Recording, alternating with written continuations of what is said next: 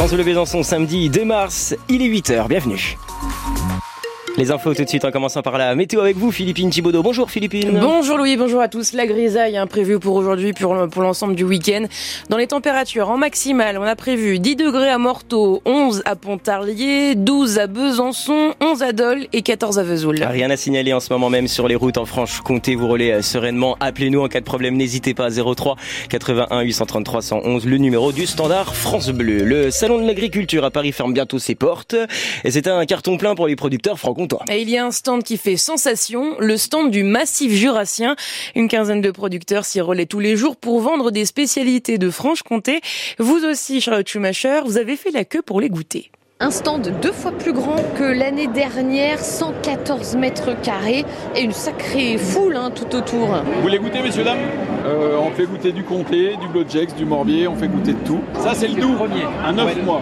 Alors déjà très bon, hein. même au niveau de la texture, euh, du goût, etc. Euh, là, on est vraiment dans le comté, hein. excellent. Ah, c'est le meilleur des comtés, là. Vous êtes des vrais fans de comté Franchement, oui. Pourtant, on est du nord, de Red Marwell, mais non, on est comté. Vous êtes dans le bon camp. Ouais, voilà. Est-ce que vous en ramenez que pour vous, pour des proches ah Non, que pour nous, non. Oh, non, on est égoïste. Hein. on a goûté les trois AOP, le comté, le Mont d'Or, le Morbier, accompagné de Crément du Jura et de Macvin. Vous avez ce qui est épicé ou pas? Épicé? Euh, Faut pas que ce soit trop trop épicé. Qu'est-ce que c'est que vous me faites goûter là Du rhum aromatisé. Vous vendez ça au stand jurassien Oui, oui, oui, on vend ça. Bon allez, je vais goûter quand même. Ça relève le Mais je comprends pourquoi vous avez tous ces larmes aux yeux ici en fait. Ça relève le goût du comté ici. C'est très bon, mais on est tous en train de pleurer là. Pour manger du comté en même temps, ça passe très bien. Mmh. Ah oui, là ça va mieux. Les arômes se marient très très bien. On est toujours bien reçu en Franche-Comté. Toujours bien reçu en Franche-Comté et euh, le fait d'échanger vraiment avec les agriculteurs qui sont là derrière le stand, qui vendent leurs produits, c'est euh, très sympathique. Thank you. Voilà, ambiance depuis le salon de l'agriculture, depuis ce chalet du massif jurassien. Et d'ailleurs, dans 30 minutes, on sera en direct avec Charlotte Schumacher. Elle va nous faire vivre les préparatifs juste avant le concours de la race Montbéliard. C'est ce matin jusqu'à 13h. Cette vache de Haute-Saône concours, 6 du Jura et 15 du Doubs. Le stand de Lactalis au salon lui aussi avait été boudé. Il avait été recouvert de fumier, occupé aussi par les membres de la Confédération paysanne. Peut-être pourra-t-il inverser la tendance pour ces dernières 48 heures. Lactalis a enfin trouvé un accord avec les éleveurs l'achat du lait. 425 euros les 1000 litres, soit un peu plus de 42 centimes le litre. Euh, retour sur le terrain de l'emploi pour Gabriel Attal. Oui, dans les Vosges hier après-midi, il a fait plusieurs annonces. La réforme du RSA étendue à la moitié des départements français, c'est notamment le cas dans le Nord-Franche-Comté. Et puis la multiplication par trois des contrôles des chômeurs. Un mauvais signal envoyé par le gouvernement pour euh, Victoire Bèche, membre de la direction nationale de la CGT chômeurs et précaires. Bah, ces annonces elles vont dans la droite ligne euh, finalement de ce qui se fait depuis depuis plusieurs années, puisque les contrôles ont drastiquement euh, augmenté euh, ces dernières années et les radiations euh, qui qui allaient avec également. Nous, nous sommes totalement opposés à cette mesure qui consiste encore une fois à aller regarder du côté des chômeurs pour justifier finalement le chômage de masse, alors que le problème principal aujourd'hui est que les employeurs refusent d'embaucher ou qu'ils embauchent à des conditions de précarité et de dégradation de conditions de travail et de salaire qui expliquent en fait en grande partie la précarité des travailleurs qui représente une part importante des allocataires de l'assurance chômage. Et la carte des départements concernés par l'expérimentation de la réforme du RSA est à voir sur francebleu.fr. Les bénévoles des Restos du Cœur vous attendent dans 145 euh, magasins du Doubs. Ce week-end, c'est la grande collecte alimentaire de l'association.